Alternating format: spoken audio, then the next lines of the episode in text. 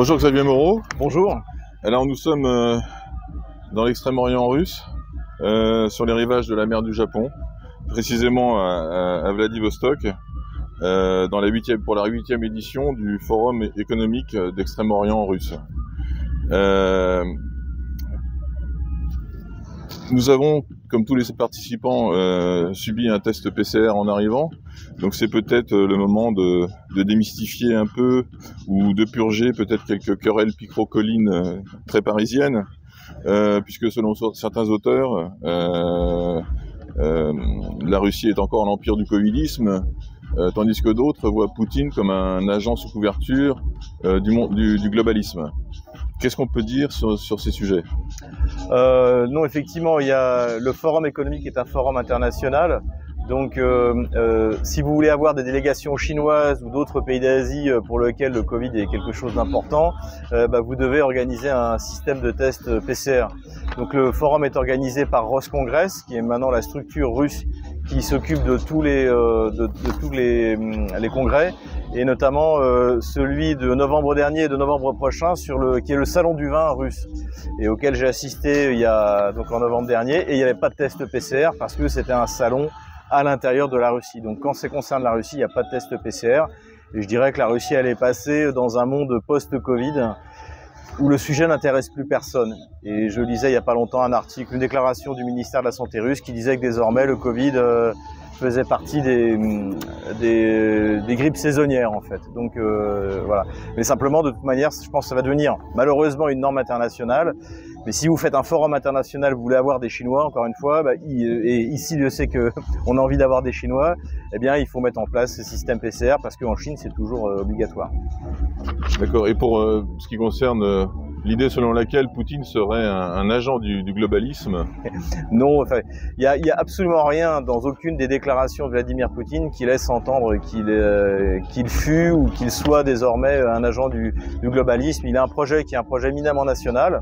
Simplement, il inscrit ce projet dans une euh, recomposition du, euh, monde qui va au contraire euh, à l'encontre du, globalisme tel qu'il est vu par l'Occident, c'est-à-dire avec un gouvernement mondial. Poutine n'a absolument pas envie d'avoir au-dessus de lui un gouvernement mondial qui lui dise quoi faire, et c'est au contraire ce contre quoi il se bat, et, il se bat avec d'autres pays qui ont envie d'exercer leur puissance souveraine. en revanche, il est vrai qu'il y a des des systèmes d'accords, de négociations à la fois bilatérales ou, euh, euh, des systèmes bilatéraux ou des systèmes de négociation plus globaux pour trouver précisément euh, un fonctionnement international qui ne soit plus dépendant d'un gouvernement mondial, comme c'est le cas, parce que le, globalisme politique, ça s'appelle la domination, les, ça s'appelle l'hégémon américain, nord-américain. Donc ça, les, les, Russes, les Chinois, les Indonésiens, euh, puisqu'on est ici, les, euh, les Philippins, même personne, personne n'en veut. Et euh, il n'est pas question pour Poutine de créer un gouvernement mondial à la place de celui qui existe déjà, mais de redonner aux nations leur souveraineté et, qu'elles puissent librement signer des accords commerciaux, puisqu'on parle essentiellement en économie, euh, dans ce cadre-là. Très bien, on va rester un peu sur le, sur le thème virologique, parce que on connaît maintenant les, résultats des investigations russes sur les laboratoires américains en Ukraine. Est-ce que vous pouvez nous en dire quelques mots? Bah, quand les Russes sont entrés en Ukraine, ils ont découvert euh, ce qui était officiel en fait, puisque c'était sur la, page de l'ambassade des, États-Unis hein, euh, en, en, Ukraine, c'est-à-dire que les, Américains, les Nord-Américains avaient récupéré une trentaine de laboratoires de mémoire euh, soviétiques et qui faisaient des études biologiques. selon le ministère de la Défense russe, donc encore une fois, ça vaut ce que ça vaut. Euh, il était question de mettre au point des armes biologiques. Aussi, je pense, une des explications du, covidisme russe. Même s'il n'a pas duré très longtemps, en 2020, il a, ça a duré euh, quand même quelques semaines. Euh, c'est que je pense que pour le, le, gouvernement russe, ça a été aussi un moyen de tester son système de santé générale. Et je pense qu'il était au courant des recherches euh, euh, biologiques nord-américaines sur les, populations slaves. Euh, d'ailleurs, Vladimir Poutine en avait parlé il y a, une dizaine d'années. J'ai pas réussi à retrouver la, mais je me souviens très bien d'avoir où il disait qu'il comprenait pas pourquoi des sociétés américaines mandataient des sociétés russes pour prélever euh, des, euh, des, des, des, relevés génétiques dans la, dans la population euh, russe. Donc je pense que c'était une mesure de précaution euh, parce qu'on ne savait pas ce que c'était que ce Covid. et puis et, également une, une mesure pour tester le système de santé qui a montré des failles donc euh, qui ont été d'ailleurs compensés. Maintenant, dans toutes les grandes régions russes, il y a des grands hôpitaux qui ont été construits, qui ont été sur du dur, en fait, pas par exemple ce qu'on a vu en Chine où c'est monté très vite, puis après ça a été démonté. Donc là, les Russies, toutes les infrastructures qui ont été mises en place au moment du Covid existent et pourraient permettre à la Russie de faire face à une attaque euh, biologique. Et étant donné le, le cynisme et l'absence complète de, de, de, limites morales et éthiques du côté des, des puissances anglo-saxonnes, je pense que c'est un danger qui doit être pris en compte absolument que le, que le haut commandement russe prend en compte. C'est, Tout à fait. Une, une, hypothèse de guerre biologique et euh, bactériologique. le, le, le, général responsable de, donc de la lutte contre les, le, bactériologique, lui, est radical. Il considère que c'est une option tout à fait possible, voire probable, euh, euh que pourrait utiliser euh, le, le, pouvoir euh, washingtonien, euh, notamment dans le cadre qui maintenant paraît inévitable de la défaite, de la défaite des, des forces des forces viennent. D'accord. Alors là, on est quand même à, 8, 8 ou 9 euh, fuseaux horaires euh, du théâtre des opérations ukrainiennes. Euh, mais néanmoins, si, ce n'est pas la guerre sous son angle militaire, on est quand même dans une guerre totale économique. Et le, pivot de cette guerre ici, c'est la coopération entre la Russie d'Extrême-Orient. je crois que la région économique de, l'Orient russe représente euh, euh, à peine 5% du PIB russe, alors qu'il euh, représente le, tiers de la superficie totale de la Russie. donc il y a une, marge de développement énorme, et il semblerait que la plupart des négociations, des, des, discussions tournent autour des questions d'infrastructure pour le développement de cette région, des transports, et puis aussi les questions monétaires. Qu'est-ce qu'on peut, qu'est-ce qu'on peut dire de ça d'une manière euh, générale avant d'entrer un peu dans le détail? Alors déjà, sur la première remarque sur ce que vous avez dit, je pense même que la guerre de, de l'OTAN, de Washington contre la, Russie, est davantage une guerre économique qu'une guerre euh, militaire, parce que je pense qu'à moins d'être complètement stupide, personne n'a jamais cru que l'Ukraine, bien sûr, mais même l'OTAN, n'avait les moyens de battre la Russie sur son territoire, parce que le territoire ukrainien, c'est le territoire russe, avec des populations russes, et russophones, donc il faut bien le comprendre. Donc ça, je pense que euh, faut pas confondre les gens qui passent à la télé et ceux qui, euh, qui dirigent les opérations. Je pense que le général Miley, d'ailleurs de temps en temps, qui est le chef d'état-major des, américain, d'ailleurs de temps en temps, ça filtre dans ses déclarations, ne croit absolument pas à une victoire possible contre la Russie. Mais le plan, c'était pas de vaincre la Russie militairement, c'était de la faire s'écrouler économiquement. Et là, en revanche, je pense qu'ils se sont complètement plantés. J'analyse pourquoi dans un livre euh, à sortir prochainement.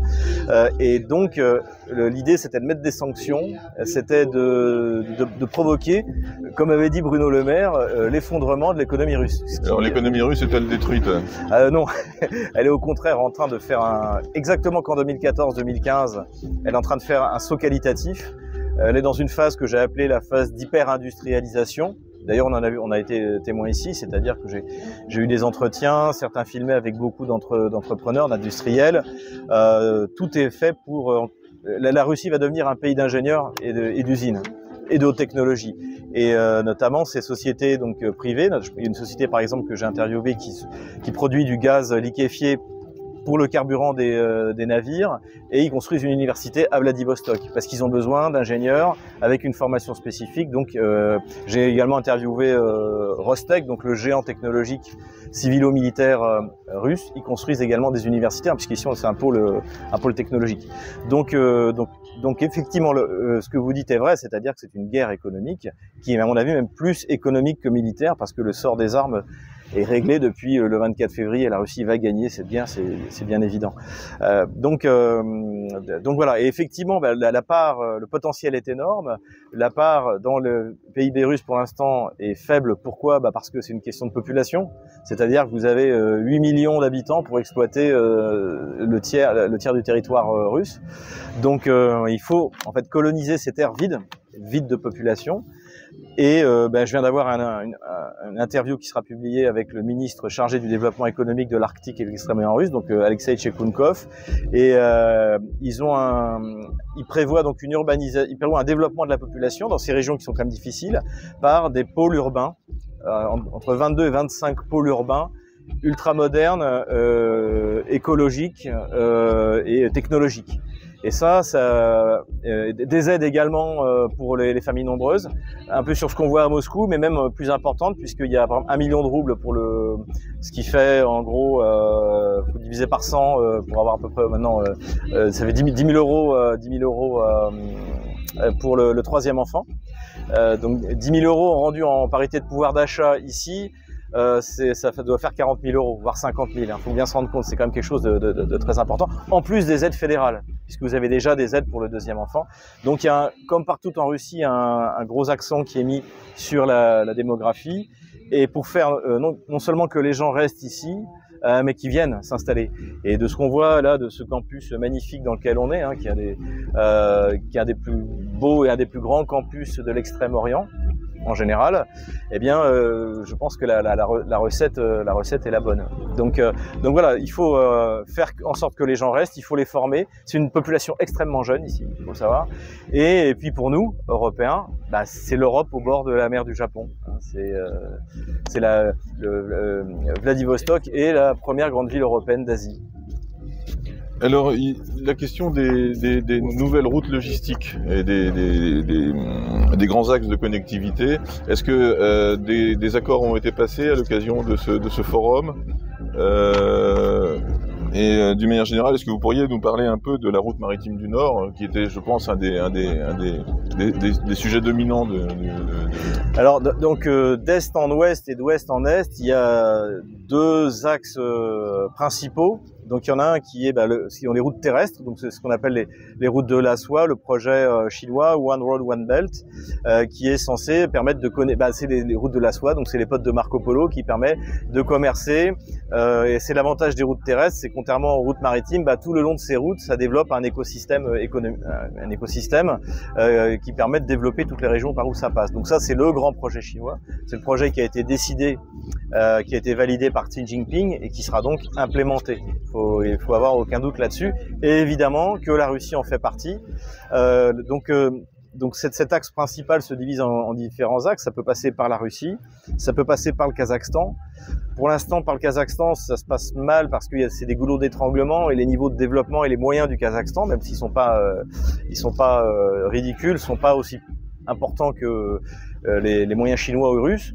Mais ça passera également par là. Et puis ça va arriver jusqu'en Europe en passant par l'Arabie Saoudite et l'Iran. C'est pour ça que la Chine a fait se réconcilier l'Arabie Saoudite et l'Iran. Hein. C'est une puissance de paix. Hein. C'est le, c'est le, c'est le doux commerce de Montesquieu. Je l'ai souvent dit. Mais le projet chinois, c'est ça. C'est un projet qui dépend du ministère de l'économie, pas du ministère des Affaires étrangères, et bien sûr non plus euh, du ministère de la Défense. C'est un projet ni diplomatique ni militaire. C'est un projet économique. Et c'est ce à quoi on assiste.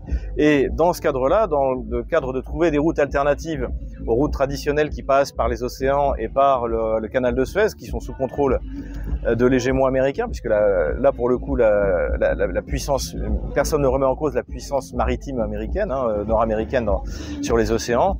Euh, il y a la route maritime du Nord, donc c'est une route qui passe euh, grâce au réchauffement climatique, euh, en tout cas dans cette région-là pas dit qu'il est anthropique, hein, mais, euh, en tout cas, effectivement, il y a une fonte, on a observé une fonte des glaciers à cet endroit-là, et c'est une bonne chose, il faut que ça continue, parce que ça permet quasiment maintenant toute l'année euh, de, euh, de passer, en gros, de Rotterdam jusqu'au détroit de Bering et jusqu'à la Chine, avec soit des véhicules, soit des, bateaux donc, qui, dans les périodes chaudes, peuvent, voguer toute l'année, soit avec des brise-glaces tanker. Donc c'est une nouvelle génération de, bateaux et puis également la production d'une nouvelle génération de brise-glace atomiques. Euh, donc qui, sont euh, fabriqués dans la Russie, est le premier, euh, voire je crois que le seul, le seul fabricant réellement au monde. Elle a la plus grosse flotte de, brise-glace et donc qui est fabriquée par une filiale de Gazprom et qui s'appelle euh, Sof, Sof, de Rosatom, pardon, une filiale de Rosatom, l'espèce d'Areva russe, qui s'appelle Sovcomflot et qui, euh, et qui, et qui permet donc euh, de développer toute une flotte de brise-glace qui vont permettre de rendre praticable cette route toute l'année. Et donc ça, effectivement, c'est une, ça fonctionne déjà. D'ailleurs, les projets de gaz liquéfié, on a appris maintenant, même le monde le reconnaît, que l'Europe est un grand acheteur de gaz liquéfié russe, notamment celui qui est produit euh, à Yamal. C'est une stratégie un peu illisible. C'est, bah, ils payent le gaz liquéfié quatre fois plus cher que le gaz qui passait par le gazoduc. Faut pas chercher à comprendre, c'est Bruno Le Maire. Et euh, mais cela dit, bah, pour les Russes, c'est très bien parce qu'ils gagnent autant d'argent en en vendant moins, euh, voire plus. Je pense qu'ils vont même en gagner plus. Et, euh, et donc euh, et donc en fait le, gaz donc qui est prélevé dans l'Arctique est livré par cette flotte de, de tankers jusqu'en Europe et également jusqu'en Asie. Donc en fait, à partir de, de l'Arctique, la Russie peut couvrir euh, beaucoup plus rapidement qu'en passant par le canal de Suez, beaucoup plus rapidement qu'en passant par le par le par le Cap, euh, eh bien les, besoins, une bonne partie des besoins énergétiques. Donc ça, effectivement, c'est d'où l'importance euh, stratégique de l'Iran. Tout à fait. Ah bah, ce qui est intéressant aussi, c'est que le, en fait, là, on parle souvent des routes de la soie, donc des routes qui vont ouest-est, est-ouest mais vous avez là-dessus aussi des, des, des, nouveaux axes, euh, je dirais perpendiculaires. Notamment, vous avez un axe qui est en plein développement. Des accords ont été signés, euh, euh, confirmés encore il n'y a pas très longtemps par la partie russe et iranienne, de ce qu'on appelle l'axe euh, Volga, euh, Volga, Volga Caspienne.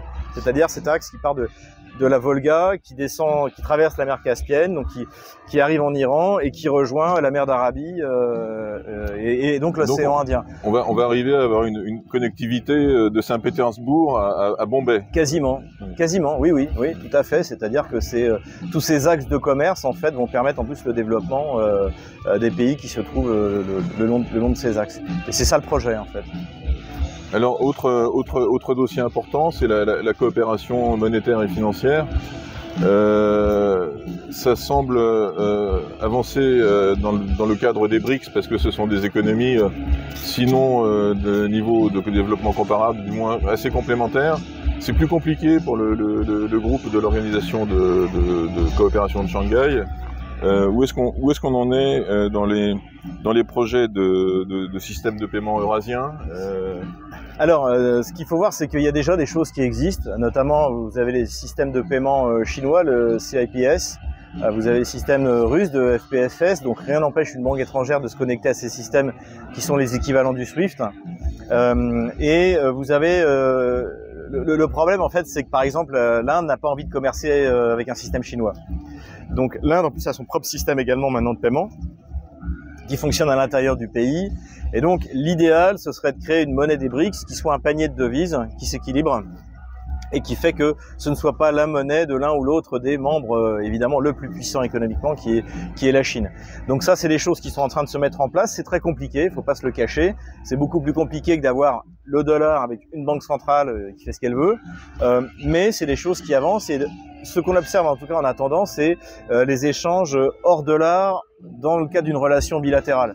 Et par exemple, là, les, les derniers chiffres sont tombés. Euh, en 2022, 80% du commerce entre la Chine et la Russie est en rouble ou en yuan. Euh, quand il, on devait être à 30% l'année dernière, euh, l'année d'avant, donc avant, avant, la crise. Oui, c'est ça. Oui, et, euh, euh donc, je ne sais pas si c'est les chiffres qui sont projetés en 2023 ou 2022. En tout cas, la tendance est que on va passer à terme à 100% d'échanges en rouble ou en yuan entre la, la Russie et, euh, et, et, pour la Chine. C'est plus compliqué avec l'Inde parce que l'Inde produit beaucoup moins de choses dont la Russie a besoin que la Chine. Donc pour la Russie, c'est tout à fait rentable d'avoir du yuan parce qu'avec du yuan, on peut acheter tout du roupie euh, ou du rand euh, euh sud-africain, euh, c'est pas euh, pas génial. Hmm. donc voilà, donc c'est des choses qui se mettent en place. Après, vous avez d'autres technologies dont Poutine a parlé également, comme la, la blockchain, c'est-à-dire des systèmes de monnaie décentralisés qui sont utilisés. Moi, je l'utilise dans mes affaires parce que c'est beaucoup plus, c'est très souple. Mais en revanche, évidemment, il y a un risque. Il y a un risque de volatilité. Il y a un risque, euh, malgré tout, la plupart des, monnaies qui sont utilisées, ce qu'on appelle les stablecoins, sont adossées à des actifs réels qui sont bah, aux États-Unis, donc euh, qui peuvent être saisis, bloqués. Euh, donc c'est pas idéal, mais c'est une des, voies. Euh, la technologie, de toute manière, ben, on en est les bénéficiaires, mais permet la, libre circulation de l'information, quel que soit le niveau de censure. Et de la même manière que la technologie permettra la libre circulation des biens et, et surtout des, des paiement. Donc le, le, la blockchain comme euh, élément de contournement du, de, de Tout à fait, c'est déjà une réalité. C'est déjà une réalité euh, euh, depuis, euh, de, depuis même avant le début de l'opération spéciale. Alors on va finir par un, un petit point sur géopolitique, où, où en est le basculement du monde? Comme disait euh, Hervé Juvin, il y a, qui était d'ailleurs visionnaire, hein, ça devait être en, c'était au début des années, 2000, des années 2011, je crois. Euh, à l'époque, c'était pour Real Politique, la première chaîne que j'avais commentée. Euh, il avait la première interview qui avait été donnée, c'était par euh, Hervé Juvin, et c'était, il en donnait une, toute une série d'interviews, et c'était le renversement du monde. Et ben là, on est en plein dedans. Et la preuve, c'est que on est là. C'est pareil, ce qui est intéressant, c'est que le projet de développement de l'extrême-orient russe, euh, donc de, de, de Vladimir Poutine, il est né il y a dix ans. Euh, et le, le premier euh, forum économique. Donc aujourd'hui, c'est le huitième forum économique de, de Saint-Pétersbourg, de, de, Vladivostok. Et euh, mais à l'origine, c'était un projet pour développer l'extrême-orient russe, avec effectivement la perspective que la, la croissance mondiale serait asiatique. Euh, ça, je pense qu'il y a, 10, il y a déjà 10-15 ans, c'était clair. Euh, mais maintenant, c'est les questions que j'ai posées aux différents intervenants. Enfin, les gens qui iront sur RT pourront s'en rendre compte. En fait, c'est même plus la question de développer l'extrême-orient russe, c'est que l'extrême-orient russe au cœur de ce changement de paradigme et de cette bascule euh, de, l'économie vers, euh, vers l'Asie. Et la Russie est aux premières loges, et encore une fois, pour nous, Européens, en principe, c'est quelque chose dans lequel on devrait se jeter, parce que la Russie, plus que jamais, est la pénétrante européenne vers l'Asie, et, euh, on est en Europe. Il faut se promener à Vladivostok. Euh, je suis allé à l'opéra euh, il, y a, trois jours. Euh, enfin, la, la salle d'opéra, c'était Rachmaninoff. il y avait également quelques, auteurs italiens. Donc, on, est, culturellement, du point de vue de la population, on est au cœur de l'Europe. On est au cœur de l'Europe en Asie. Et ça, c'est quelque chose qui est, alors comme le dit Pepe Escobar que je viens d'interviewer, c'est-à-dire que en fait, les Européens sont en train de louper le coche On devrait être là avec les Russes en train de développer euh, ces routes de transfert, euh, ces nouveaux ports. Les, ports euh, vont se développer de manière exponentielle. Les, projets sont, colossaux. Vladimir Poutine l'a rappelé hier. Donc là, le renversement du monde, on est en train, il est acté et on est en train de le vivre. Et, ce qui est intéressant, c'est que on a appris il y a deux jours que George Soros a arrêté d'investir dans dans les projets de société ouverte en Europe de l'Ouest. Aujourd'hui, en fait, le, la société occidentale est une société fermée qui interdit aux gens de rentrer, euh, notamment les Russes, qui interdit aux gens de sortir, c'est-à-dire d'aller voir en Russie, d'aller comparer, en fait, hein, comme à l'époque soviétique. On empêche, il faut pas que le citoyen soviétique aille faire un tour à Paris ou à Berlin parce qu'il va se rendre compte qu'on euh, se moque de lui. Et là maintenant, c'est l'inverse. Il faut pas qu'un Parisien qui vit dans une poubelle à ciel ouvert vienne visiter Moscou ou Vladivostok. Et euh, donc, euh, donc, donc, en fait, euh, la société occidentale est une société fermée ou même renfermée, alors que la, là, la société russe est extrêmement ouverte, tout en conservant sa force parce qu'elle est très identitaire. Et notamment, c'est la question que j'ai posée donc au ministre Alexei Tchekounkov. Je lui dis, mais vous allez, même si vous vous ouvrez comme ça, vous allez conserver cette identité européenne? Il dit, bien sûr que oui. Nous sommes une ville européenne en Asie. C'est la capitale européenne de l'Asie, en fait, on peut dire. Oui, alors il n'empêche que euh, l'articulation Russie-Asie-Pacifique, d'ailleurs la, la, Russie est un, une puissance d'Asie-Pacifique également. Tout à fait. Cette articulation-là, c'est le, c'est le, c'est un peu le bras séculier de, du Sud global dans sa lutte contre l'Occident collectif on peut dire, on peut dire ça, euh, on peut dire ça dans la mesure où euh, les euh, les gémons, euh, les gémons, hein, bon, quand on dit occidental, en fait, c'est Washington. Les, États européens sont des slave states, hein, des États esclaves, et, c'est Washington qui décide de tout. Et effectivement, c'est ce que disait encore également Vladimir Poutine dans son discours. Même quand le FMI vient au secours d'un pays, en fait, c'est pour lui prêter de l'argent qui ne pourra pas être remboursé parce que c'est physiquement impossible. Et donc en échange de ça, il y a des exigences euh, notamment sur les questions sociétales qui sont tout simplement inadmissibles en Afrique, que ce soit l'Afrique musulmane ou l'Afrique chrétienne. C'est absolument tout ce qui est euh, homosexualisme, LGBT, etc. C'est absolument inadmissible. Et donc, euh, donc c'est de mettre fin à cet hégémon. Et euh, bah, que voient ces pays-là? C'est euh, la Chine arrive, elle demande rien, elle demande pas de modification de la civilisation, elle travaille avec les États qui soient arrivés démocratiquement euh, ou par un ultime coup d'État, euh, ils ne donnent pas de leçons en fait. Et la Russie c'est pareil. Et euh, donc en fait c'est effectivement c'est une véritable alternative. Et de toute manière, il faut s'y reconnaître une chose, c'est que l'Europe est ruinée. notamment le, conflit en Ukraine a accéléré quelque chose qui est pareil inévitable. Donc il y aura de moins en moins, il y aura de moins en moins de projets en Afrique. On le voit très bien avec la France, voire plus du tout parce que nous sommes ruinés. Nous avons déjà pas assez d'argent pour nous-mêmes et donc on n'aura plus rien à donner. Donc pour ces pays-là qui veulent se développer de manière autonome, ils se tournent vers de, nouvelles puissances qui, elles, sont intéressées, euh, comme euh, l'Inde, la Chine, la Russie, même si elle investit beaucoup moins, euh, la Turquie, même si, pareil, c'est plus, je dirais, civilisationnel que qu'économique. Mais voilà, c'est le renversement du monde, c'est la bascule. Alors on voit ça, on voit ça, on voit ça en Afrique. Il y a eu le, sommet Russie-Afrique qui, a eu lieu il y a quelques semaines de ça à Saint-Pétersbourg, euh, où la France en particulier, euh, comme puissance coloniale, est sur le reculoir à peu près partout. Euh, on a eu aussi dans les premiers jours une exposition ici à Vladivostok sur les, crimes du colonialisme en Asie.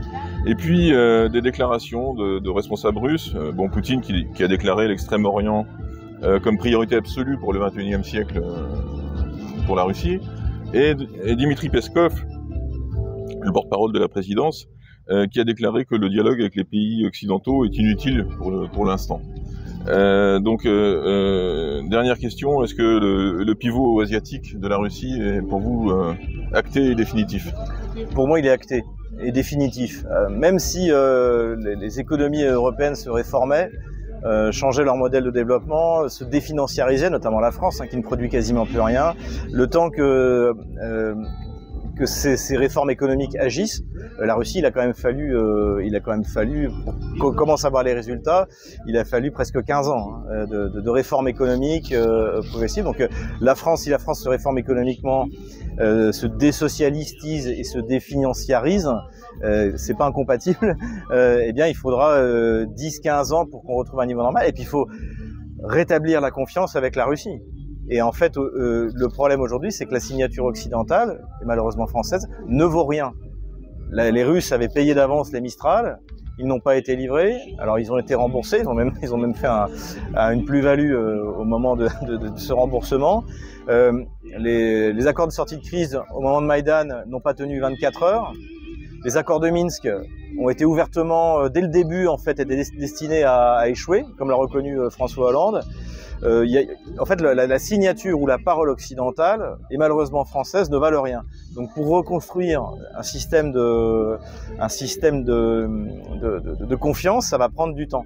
Et, euh, et c'est aussi le, le, problème, effectivement, de, de, de, de, la soumission complète des élites françaises à Washington.